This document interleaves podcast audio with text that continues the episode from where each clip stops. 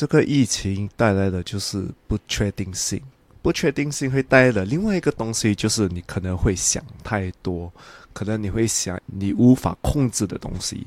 我们如何知道这些想太多的症状，来避免我们想太多呢？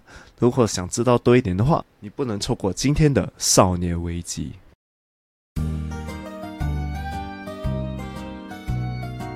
欢迎来到少年危机 Quarter Life Cry Chick，我是线，我是 Alan，在这里我们一起练习克服日常生活与生命中的焦虑，探索让生命更有价值的日常练习，找到更多的自信，摆脱少年危机，活得更有意义。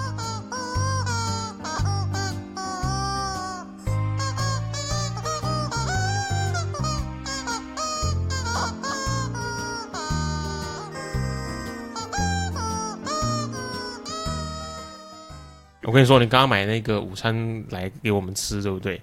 对，就你看现在时间是下午两点钟，然后现在吃了午餐之后，等一下晚上呃我要吃晚餐，晚上可能就早一点点吃，可能五点六点就吃的话，那我这个午餐吃下去之后，我是不是会吃不下晚餐？我吃不下晚餐的时候，我的家人会不会生气？他说：“老娘煮了这么多，煮花那么多时间煮这种东西，你却不吃，你是不是啊？我煮的不好吃，还是不是因为啊？”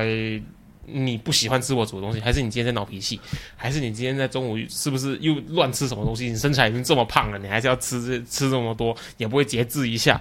那如果这样子吵架之后，可能他以后就不再煮饭给我吃，然后不煮饭给我吃，我可能上班就要自己准备便当，就要自己准备食物了。然后可能到最后，到最后我最后会变，因为没有吃饭，然后自己又没有时间煮，然后一直变瘦变瘦变瘦，最后饿死怎么办？哇，自杀算了。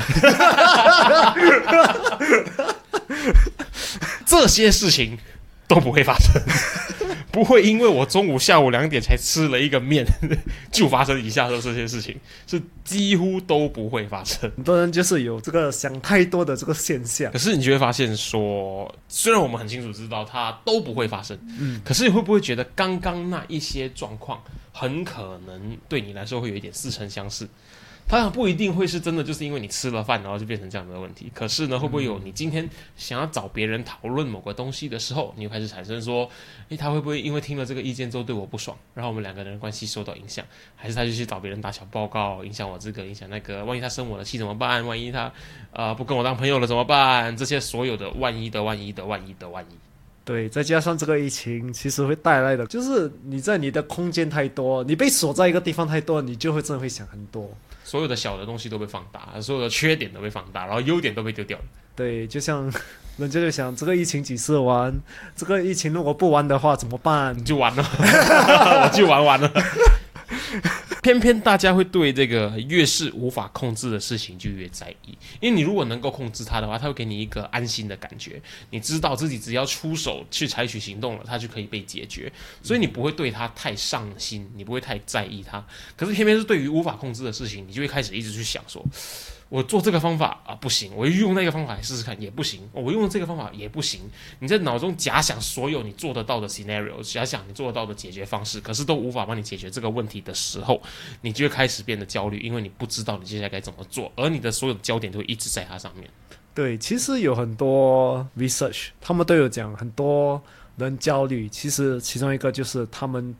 想太多，而且不懂要做什么。因为尤其是在这种不确定的这种状态之下，很多人，因为我们人就是要以计划，我们才懂得这样前进。对。可是我们一没有计划，我们就会乱。因为你就计划，你就很明确，前面有一条路，走直直走，走到底，你就会到达目的地。对。可是当你没有计划的时候，前后左右，甚至上下，都是一个你可以往前的方向。可是偏偏这。所有的方向你都不知道你要去到哪里，或者你会去到哪里。好，如果你听到这边你还没有发现的话呢，我们说了大概五分钟的时间，我们都很努力的在告诉大家，想太多是一件没有意义的事情。可是就因为它是一件没有意义的事情，我们更应该让更多人知道这个东西应该怎么样子的被改善。所以，我们今天最要跟大家分享的内容就是，如果你今天万一又又又又又又搞砸了，怎么办？三个我们会焦虑、想太多了出现的症状。刚才我们讲了，因为这整个疫情，很多人就是被锁在家，就会想太多，想太多就 就会等于焦虑，焦虑之后你就会觉得很反感。嗯，就是我不懂可以做什么，可是我又下一个事情会发生什么？你甚至会开始担心，如果我不做什么的话，会不会发生什么事情？哦，是诶，我不做会发生什么？我做又会发生什么？哇！原本只是我应该怎么做，变成是我如果什么都不做的话，是不是也会出问题？这是一个令人非常困扰的一个事情。对，偏偏其实我们发现，这个社会上，至少我身边的人会有焦虑状况的人，其实真的不在少数。真的嘞，其实很多人，我相信有很多焦虑，就是可能他们在就生活上的焦虑、感情上的焦虑，这整个疫情的焦虑，其实很就是带来很多压力。嗯，啊，加起来，所以很多人就是觉得就是很负面啊。对对，其实他也不想要负面，是 是太多这些焦虑，这些想太多，这这整个疫情，这整个事情发生，给他们很多焦虑。而他对其他东西给的压力的差别就在于说，比如说你是工作量很大给你的压力好了，那这是一个你工作把它做完就会消失的的的压力。可是焦虑它带来的它不是，你没有办法把焦虑做完，因为你不知道你能够做些什么，所以它不会有做完的一天，因此这个压力也不会有消失的一天。那这个其实对长期对身体健康、对心灵健康来说，其实都是非常危险的一件事情。太多焦虑其实会带来很多健康上的问题，也是因为你的身体就是很 dense，就是很硬，就是很紧绷啊，很紧绷。然后你很紧绷的话，你的这些血血管全部就不会很痛嘛。等一下，你在讲的都是我平常工作上在讲的东西。是啊，上面这个，如果你懂多了，就知道。如果你觉得你身体很紧，你就觉得你就会觉得很不舒服，不舒服就带很多身体健康的问题。而且就容易累，而且呢，就容易把你的情绪丢到别人身上，然后就吵架，然后造成更多的压力。这不是一个我们大家想要看到的事情。那究竟该怎么办？有一句话说的就是，你看，发现问题才能够解决问题。因此呢，在我们想太多的情况。或者是有焦虑的情况之后呢，我们要尽快可能的做到是什么呢？就是先辨识到自己是否真的处于焦虑状态，或者是否，或者自己是否真的已经想太多了。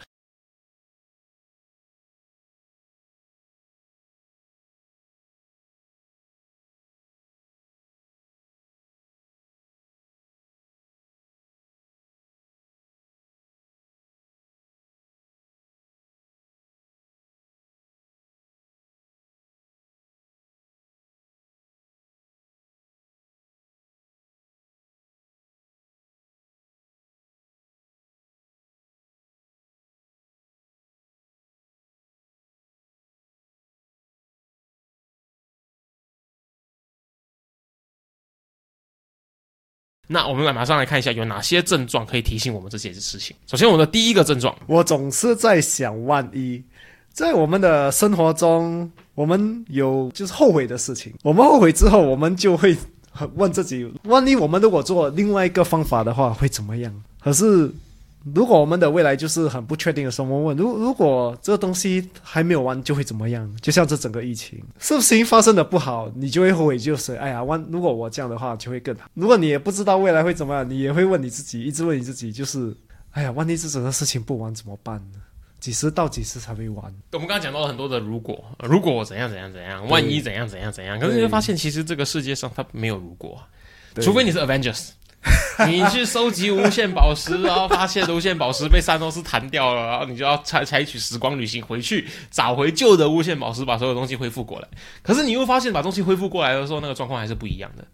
对，因为你恢复了之后，你采取什么行动，你的未来也是可能不一样啊。你还是有新的状况需要面对，所以真正最好的免疫方式，我现在疫情情况下，什么东西都要讲免疫，财富免疫力，连精神状况都要讲免疫力。最好的免疫方式就是学会正面面对所有不确定性的这个能力。对，这个其实很重要。而且我发现很多人就是一直问。如果还是万一的这些问题，他会给你想象当中得到满足，不然的话，他就是让你给你经历更多的焦虑。可是这两个事情还是会给你一个一样的后果，就是你什么都不做，你什么行动都没有做，所以你会发现它的结果就都是没有影响到任何结果。可是你偏偏你在脑中已经跑了大概二十个 episode 的那个剧情，可是这二十个 episode 的剧情都是你假想出来的，它并没有完全影响到任何的结果。对，因为你什么都还没有采取行动，你只是在想，我如果做了 A B C D E F G H I J Z，这几种选择的时候，它会变成什么样子的结果？然后呢，哇，有些好糟糕，有些好好，然后你就想的很开心，然后最后呢，那个东西还在那边。对，就是很浪费时间哦。嗯，对对，这些东西就是很浪费时间，而且更好的问题其实是我现在可以做什么。我现在可以做什么？对，不是我如果更好，它已经发生了，你不能把那个稿再重写，你对对对对对你重写不了，已经发生了。所以从现在你只要要写你的稿呢，这是更好的问题了。我觉得，你就同时要问自己，我现在可以做什么？嗯你就要问我接下来该怎么办？我现在可以做什么，而不是我做了什么之后会怎样？因为那个会怎样本来就不在我们控制之中啊。对，还有什么东西不在我们控制之中？就是你采取行动的时候对到的人，或者你采取行动的时候对方被触发的情绪反应，还有呢，你采取行动之后会造成什么样的结果？这三样东西都不在我们控制之中。想要了解更多的话，就听我们前面的集数，三样你无法控制的事情，你会对你这个焦虑感会有更深一层的认识。因为你当你知道他们无法被控制的时候，你才会开始明白你不需要试图去控制他们。对，就像这个整个疫情，你可能就是不是你，可能你一定不知道这整个疫情几时会完，你最好是看得到那个病毒在哪里啊。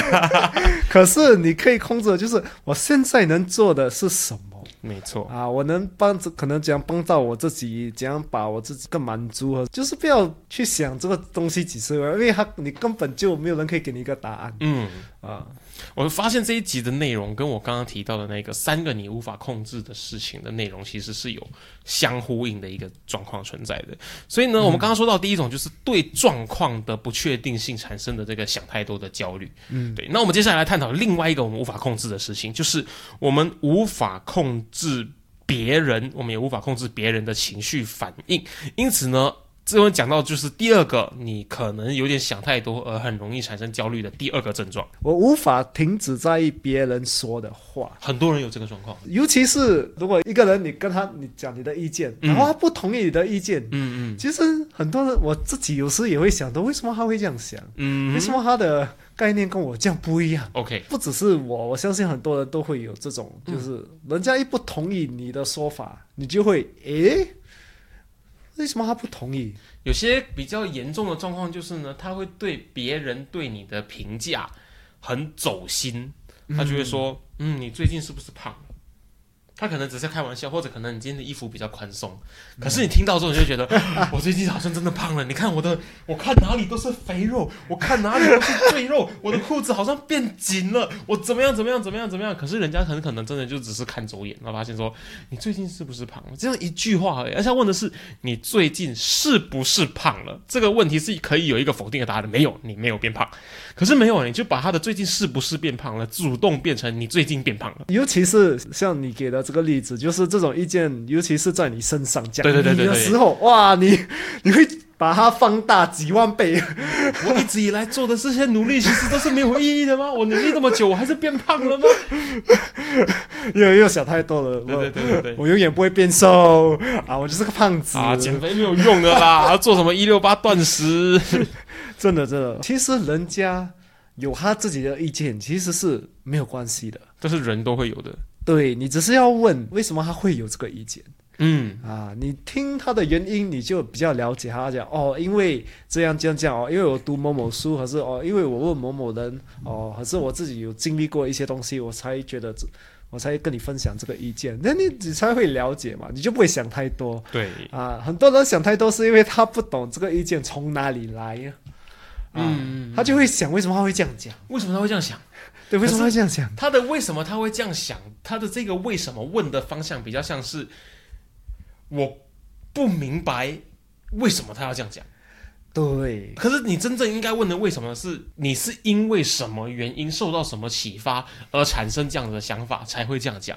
他两个听起来是一模一样的问题，可是问的东西是完全相反的。对，I'm not sure if I'm making sense。是是是是，一个就是问他你是经历过什么，你才会有这个想法。对对对这个是一个很多人应该问的一个问题，因为很多人就是我以为呃就是处于这个我以为状态，他就是哦，他一讲这样我就哦，没错没错。为什么他这样讲？哦，因为我真的变胖了，可是全部都是我以为嘛，哦，这个以为我变胖了，哦，因为我这样，那可是真正的事实你不知道是什么，嗯。这个事实你你只可以知道就是从问那个人，对，他的两个为什么的差别，就是一个是真正的感到好奇，你把所有东西放开，去真正去试图去理解，这个是感到好奇；而另外一个为什么问的比较像是一个反问的方式，就是为什么我现在得到的这个问题或者跟这个意见，跟我理想中我以为的那个东西是有反差的，你比较不能够接受这个反差，因此呢，你脑中现在产生这个冲突，你只去问说为什么会不一样，而不是真正去理解为什么对方会有这样子的想法。所以如果一个人讲一个东西你就是不喜欢的，是你听了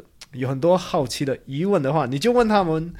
为什么你会这样想？这样你就不会去想太多。对，尤其是我觉得很多人听了一个就是你很胖的时候，一整天都会在想，可能不想一天啦，可能七天都在想啊。每天只要走过会反射的地方，就赶快检查一下自己肚子有没有凸出来，这样子。所以不然的话，如果是对方激起你的情绪反应的时候呢，你有时候就可能需要反问一下自己。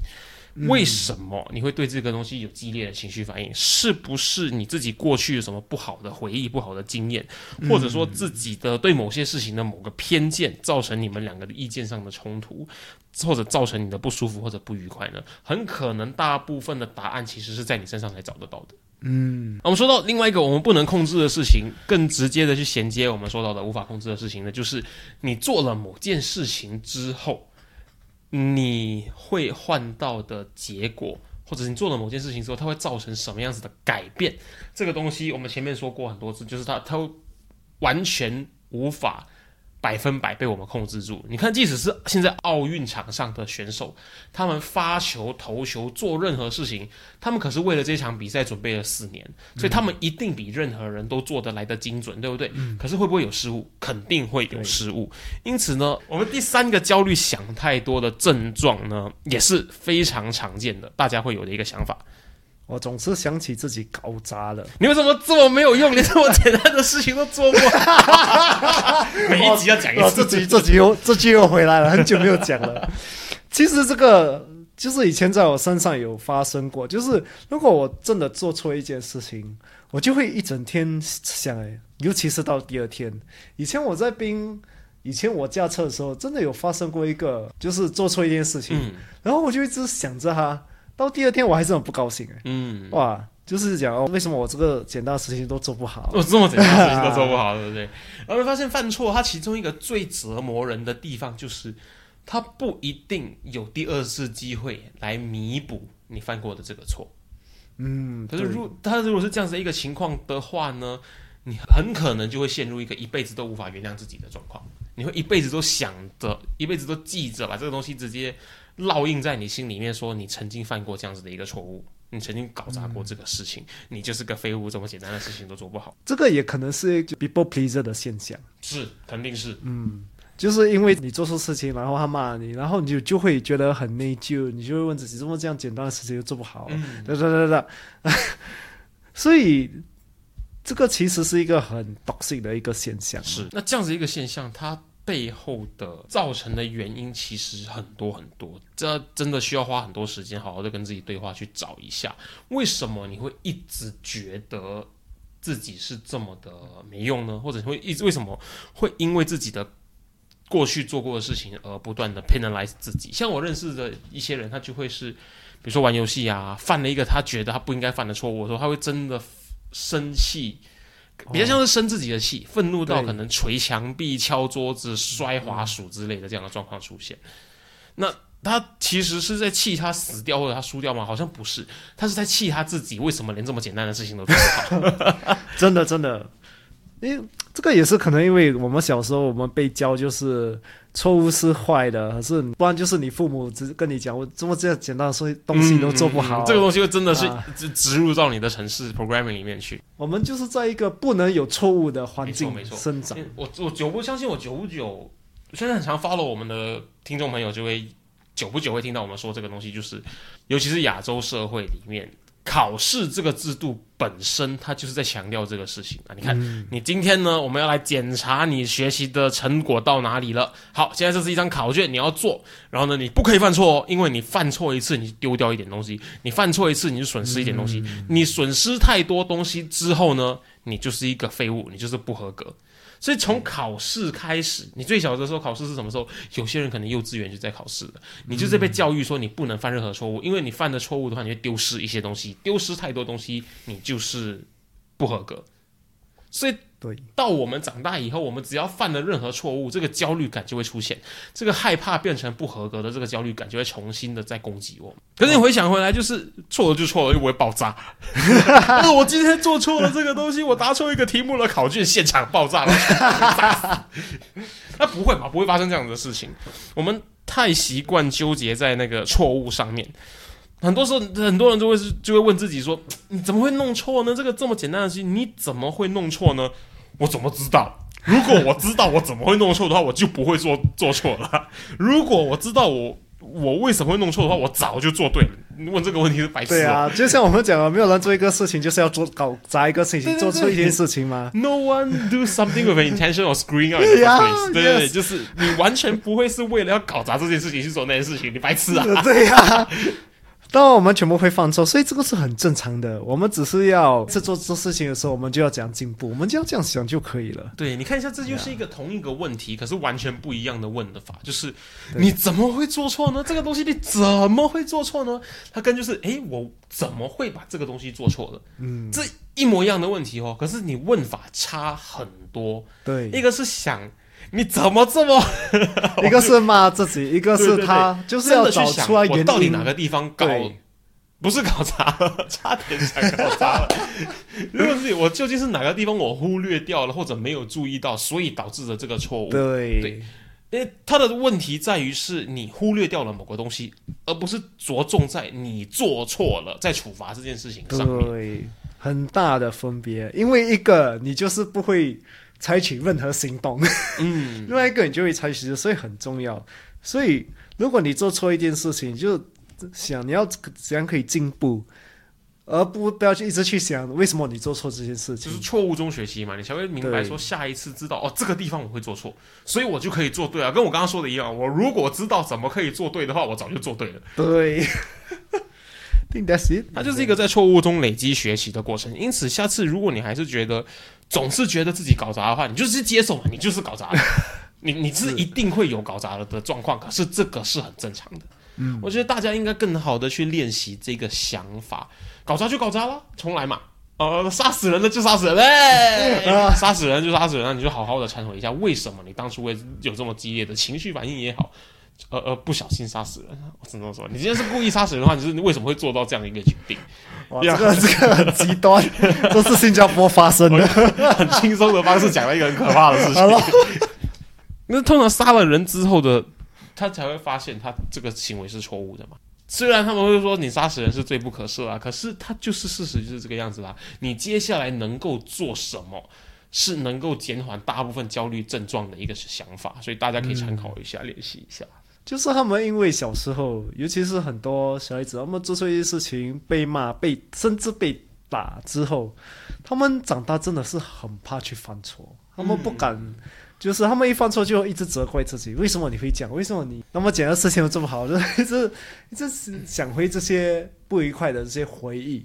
所以，我们可能我们自己如果有在教小孩的话，或者有在带小朋友、在教人、有在当老师的话呢，可能就是要注意一个我们是否会有 overreacting 的状况出现，因为这个对他们来说可能会造成很大的影响。对，因为我相信你是人就会犯错，嗯不，要骗自己。犯错就犯错啊，不会爆炸。对，你不是完美的，对对对，没有没有每个人都不是完美的。那今天结束之前，我们再来帮大家整理一下。今天讲到的就是呢，如果你又又又又搞砸了怎么办？三个焦虑会想太多的症状，有什么症状呢？首先第一个就是你总是在想万一，你总是在想一些还没有发生的可能性，可是呢，你最后都没有采取任何行动，所以这些可能性其实是根本不会发生的。再来第二个，你可能有的症状就是你太在意别人说的话了，因为最重要、最后、最后这个故事的主角就是你自己。你自己怎么想，其实比大家怎么想来的重要很多。再来的话，第三个也很常见的就是你总是想起自己搞砸了的这件事情，这。一定要持续的提醒自己说，犯错这个是必然的行为。我就是搞砸了，我就是会搞砸，我就是废物。哎，不对，我是 我就是废物。可是因为我知道我是废物，所以我知道我可以怎么去改善啊，就是一个这么简单的一个概念而已。因为呢，知道了这些概念之后，你才可以有效的避免你想太多，而有效的避免你产生焦虑。因为呢，能够有效的避开这个东西的最好的方法之一，就是意识到你正在想太多。而想太多是一点意义都没有的。当你有了这个观念之后呢，我相信你可以开始更有效的、更好去控制这些症状的出现了。好，那既然我们把焦虑、想太多这当成一个疾病好了，这是一个 可能会导导致人死掉的疾病。那既然它是一个疾病的话呢，我们可能就可以让它更有效的去分类一下，这样你就会让医生更清楚的知道，这个医生其实说就是你自己啦，更清楚的知道说呢，它是分别是哪一类型的焦虑，哪一类型的想太多，这样你就可以更有效的去好好的治疗它。因为你知道感冒都有分 A 型流感、B 型流感、禽流感啊，COVID nineteen。SARS 等等等等的这些感冒类型嘛，那我相信焦虑想太多其实也能够被分类的。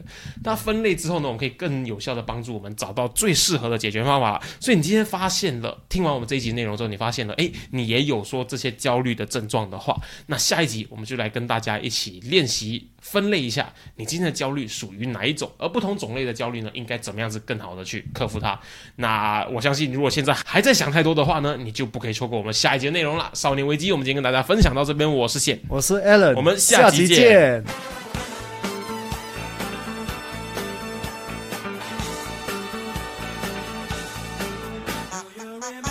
如果今天的内容让你有任何收获的话，我们强烈鼓励你在 Instagram 上面分享你的收获，因为呢，与别人分享的时候呢，会让你的大脑重新整理学到的内容哦，这样会让你印象更深刻的。分享的时候记得带我们 at quarterlife dot quick，让我们看到哦。当然，如果你害羞的话，也可以 PM 我们。有任何疑问或是有任何想要探讨的主题，都欢迎你与我们联系。可以在 Instagram quarterlife dot quick 联系我们，或者是呢 email 到 quarterlife.cricchik 没有 dot at gmail.com quarterlife c r i c h i c k cricchik at gmail.com。